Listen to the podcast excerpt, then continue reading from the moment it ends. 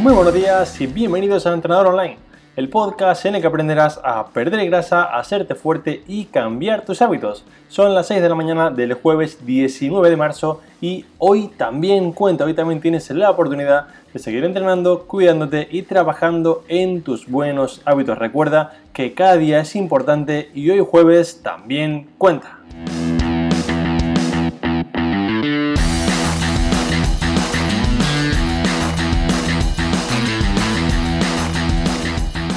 El capítulo de esta mañana quiero explicarte la realidad sobre este mito o creencia de que la rodilla no debería sobrepasar la punta del pie durante la ejecución de una sentadilla. Sé que esto es un tema que he tratado en el blog hace bastante tiempo, pero me sigo encontrando con personas sobre todo y un poco más preocupante con entrenadores que enseñan a sus clientes a realizar digamos este tipo de técnicas que no solamente digamos que no ayudan, sino que además pueden empeorar la salud y el rendimiento del cliente.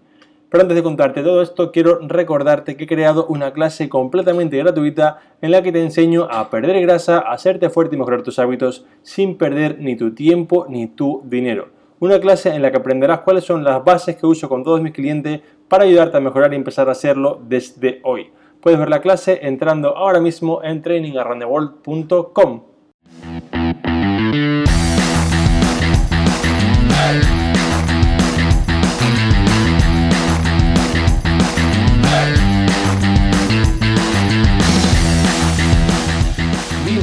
con la parte principal, antes que nada quiero recalcar que esto es un podcast con meramente intención de hacer las cosas un poquito mejor y no es una crítica hacia ningún compañero entrenador que lo hace mal. Si tú eres un entrenador o entrenadora que digamos comete este mito o este error, no pasa nada, no te castigues por ello, no eres menos entrenador por ello, simplemente pues un poco intenta hacerlo mejor, todos somos humanos, cometemos errores y no pasa nada, únicamente vamos a intentar pues que entre todos creemos una comunidad mejor de entrenadores y entrenadoras para poder así ayudar mucho más a las personas. Entonces, vamos un poco, voy a un poco explicarte básicamente de qué va este mito para que si aún no lo conoces puedas entenderlo mucho mejor.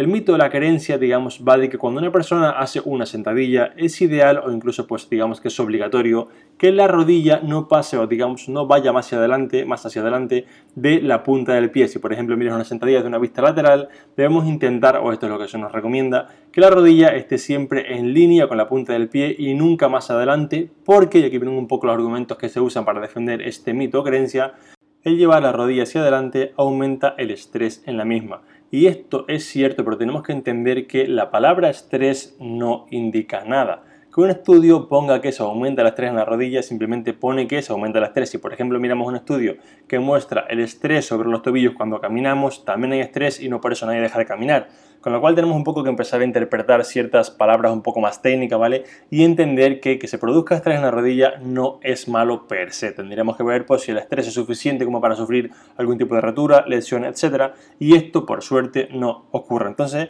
digamos que además de esto, segundo razonamiento, segundo un poco argumento, es que llevar la rodilla hacia adelante genera dolor en la misma, ¿vale? Y esto es un sí pero no, igual que digamos en el ejemplo anterior. Si nos fijamos en muchas personas cuando hacen una sentadilla, como no saben hacerle, tampoco tienen la movilidad adecuada, hacen una sentadilla, como no hay movilidad en el tobillo, el talón se levanta y la persona digamos que queda suspendida sobre pues, como la, la punta de los dedos y aquí nos tenemos que dar cuenta que todo el peso del cuerpo está sobre la rodilla. Y si tú estás 10 minutos, 5, 30 segundos con todo el peso de tu cuerpo sobre una articulación, va a suceder que te va a doler, pero esto va a pasar igual que con una mano. Si tú, por ejemplo, ahora te pones en el suelo haciendo como una flexión solamente con una mano y apoyas todo el peso del cuerpo en la muñeca, verás que la muñeca te duele. ¿Son las flexiones malas para las muñecas? No, lo que no debemos hacer es poner todo el peso del cuerpo en una muñeca durante mucho tiempo o durante tanto tiempo como para que esto genere una lesión, con lo cual con la parte de la sentadilla es igual, es decir, que muchas personas, digamos, cuando hacen esta sentadilla por tener poca movilidad, y ahora veremos que esta poca movilidad viene, digamos, pues creada por no trabajarla, por no pasar la punta del pie hacia adelante, ¿vale? Que estas personas sientan dolor de rodilla no es por otra cosa, en la mayoría de los casos, de que porque apoyan todo el peso del cuerpo sobre la rodilla y esto hace, este apoyar todo el peso del cuerpo en la rodilla, que acabe por generar un dolor, pero no es porque la rodilla llevarla hacia adelante sea malo. Y ahora quiero explicarte realmente cómo hacerlo bien, cuáles son un poco las pautas para poder hacerlo bien y que lo entiendas un poquito mejor. Bien, vamos a poner un poco una, una perspectiva, un ejemplo que me ponía a mí siempre mi profesor del máster, que creo que se entiende muy bien.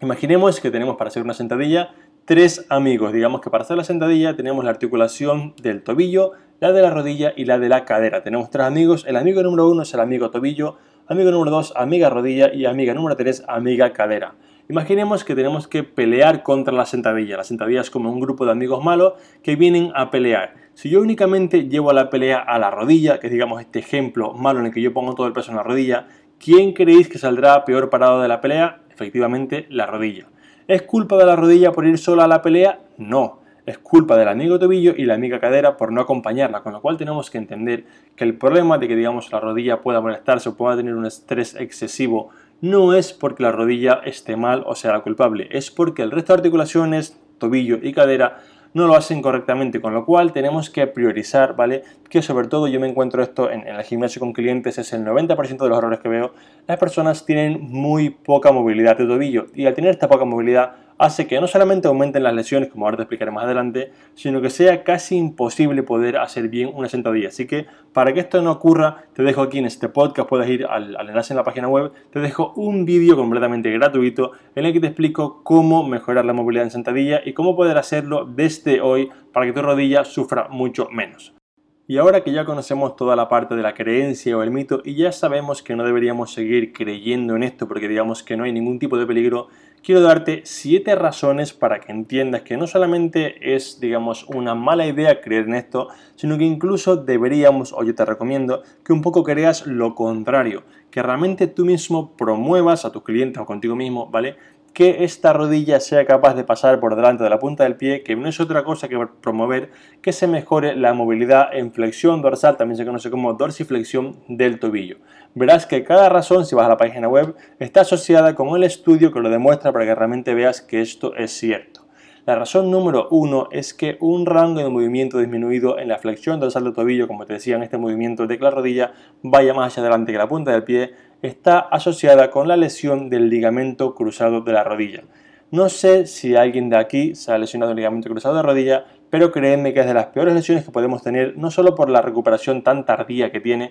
sino porque casi nunca queda la rodilla como estaba antes. Así que razón número uno para no solamente no creer en este mito de, digamos, de la punta del pie y la rodilla, sino también para creer lo contrario. Razón número dos, tener un rango de tobillo limitado, es decir, que la rodilla no sea capaz de pasar por delante de la punta del pie, está también asociado con una mayor prevalencia de caídas en personas mayores. Razón número 3. Tener poca movilidad de tobillo o lo que es lo mismo, no permitir que la rodilla pase a la punta del pie, se asocia con sufrir esguinces de tobillo. Y con esto muchas de las personas que están escuchando el podcast, son mis clientes, lo confirmarán, que muchos me habéis dicho, Alberto, yo es que tengo un problema, la verdad que las sentadillas no puedo hacerlas, incluso soy un, poco torpe porque me lesiono el tobillo con facilidad. Y cuando hemos trabajado la movilidad de tobillo, no solamente ha mejorado las sentadillas, sino que de pronto las personas ya no son torpes, que no lo eran, simplemente al tener poca movilidad de tobillo es mucho más fácil que ante cualquier tipo de inestabilidad tú tengas un esguince de tobillo, con lo cual es súper importante y sabemos que el nivel de recidivas, digamos, el nivel de recaídas en los esguinces de tobillo es altísimo. Es vital de vital importancia que por favor intentemos que la movilidad de tobillo sea adecuada porque una vez una persona tiene un esguince es muy probable que se le vuelva a repetir este tipo de lesión con el paso del tiempo. Razón número 4 para potenciar esta movilidad de tobillo es que el no tenerla está asociado con el aumento del movimiento de la rodilla en el plano frontal. Para que se entienda, el aumento del movimiento de la rodilla hacia los lados. La rodilla es una articulación que se mueve muy bien hacia adelante y hacia atrás, pero no hacia los lados. Y si hacemos, digamos, que se mueva en exceso, vamos a estar comprando muchas papeletas para sufrir un esguince de ligamento colateral interno o externo, con lo cual tener poca movilidad de tobillo sigue siendo en el punto número 4 una muy mala idea.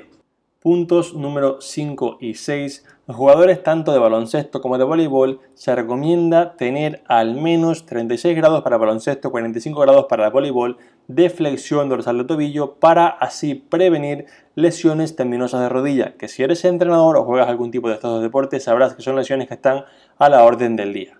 Punto o razón número 7 y última Tener poca movilidad de tobillo se asocia con sufrir dolor de espalda durante el entrenamiento por el aumento del estrés en la zona lumbar. Como decíamos al principio, el aumento de estrés no es malo, pero sí que por ejemplo en una sentadilla similar tenemos tanta carga que si no repartimos correctamente las cargas entre todas las articulaciones, tobillo, rodilla, cadera, columna, y toda la carga se la lleva a la espalda, es fácil que digamos que por exceso de estrés terminemos por generarle un dolor sobrecarga a la zona lumbar Pero voy a ponerte un ejemplo que la verdad yo nunca pensé que fuese así hasta que me empecé a dar cuenta de ello. Y es que me encuentro con muchas personas a las que les duele la espalda cuando, por ejemplo, hacen senderismo tipo subir una montaña. Y esto es porque al tener poca movilidad de tobillo en cada paso que das, la montaña pues está inclinada, se te obliga a que como tú no puedes dejar que la rodilla vaya hacia adelante, se te obliga al final por, por propia física a llevar el tronco hacia adelante. Verás que las personas suben un poco la montaña como pues como casi que agachaditas y esto hace que pues tanto tiempo así la espalda un poco se fatigue más y por esto duela la espalda. Así que aunque a priori parezca que no hay ningún tipo de relación entre un tobillo y un dolor de espalda, creedme que sí la hay y la hay en una gran medida. Por último, y para ir terminando, veréis que hay personas que sí que pueden hacer una sentadilla perfecta, con toda la carga perfectamente distribuida, sin ningún tipo de estrés excesivo, sin que la rodilla pase la punta del pie. Pero esto es porque su estructura ósea es adecuada para ello, es como si dijese que han nacido para hacer sentadilla suele ser con personas que tienen relativamente unas piernas no muy largas, sobre todo el fémur, ¿vale? Y suele, digamos, pasar al contrario en personas muy altas. Verás que te dejo aquí también en el podcast un blog en el que pongo fotos de mis clientes y es muy sencillo de ver cómo los clientes más altos, tengo clientes por ejemplo de casi 2 metros, les es imposible agacharse a coger nada sin que la rodilla pase a la punta del pie porque tienen piernas tan largas que esto es imposible, con lo cual tenemos que entender que por más que veamos a personas que sí que pueden hacerlo, hay ejemplos en los que yo veo pues muchas personas, cuando los mira, sobre todo por ejemplo veréis muchos asiáticos, ¿vale? Muchas personas, por ejemplo, muchos chinos o, similares o japoneses, que ven los vídeos y dicen, madre mía, pero es que lo hace perfecto, pero si os fijáis no son gente muy alta, son gente que tiene relativamente una relación entre la tibia y el fémur pues más o menos que parecen digamos del mismo tamaño y así es sencillo y es digamos que una manera pues en la que se puede hacer. Pero para el resto de personas que digamos pues no hemos nacido así como, como en mi caso que tengo un fémur bastante grande, es imposible hacer una sentadilla sin que la rodilla pase la punta del pie. Y aunque lo fuese, quiero poneros otro ejemplo para que veáis que realmente es un mito que no tiene ningún tipo de sentido. Supongamos que en mi caso, que calzo de pie, tengo un número de pie que es un 47 y medio,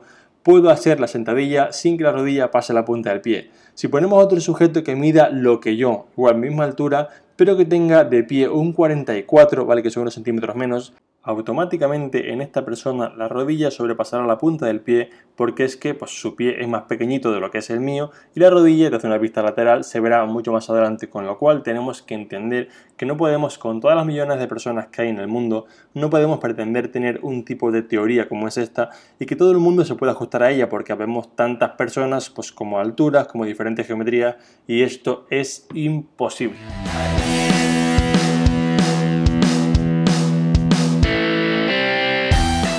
Vamos ahora como cada día con un resumen para que tengas todo mucho más claro.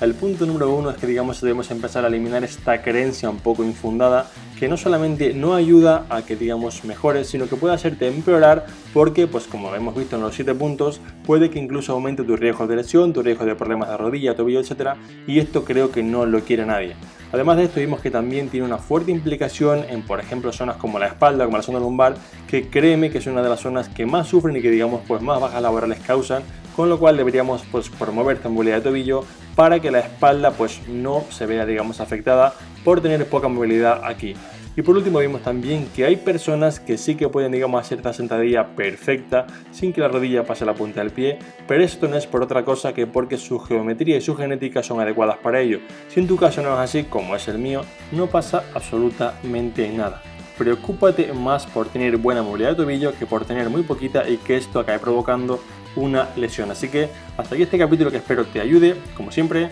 muchas gracias por escucharme, por apuntaros en Training the World, por cada mensaje que me enviáis, que sea por Instagram, por Facebook, por cada comentario y valoración de 5 estrellas que me ponéis en iTunes y me ayudan a seguir creciendo y por estar al otro lado. Ya sabéis que sin vosotros yo no estaría aquí. Un fuerte abrazo y recordar que mañana viernes tenemos un episodio de preguntas y respuestas. Recordar también que hoy también cuenta cuidaros con el coronavirus y un fuerte abrazo.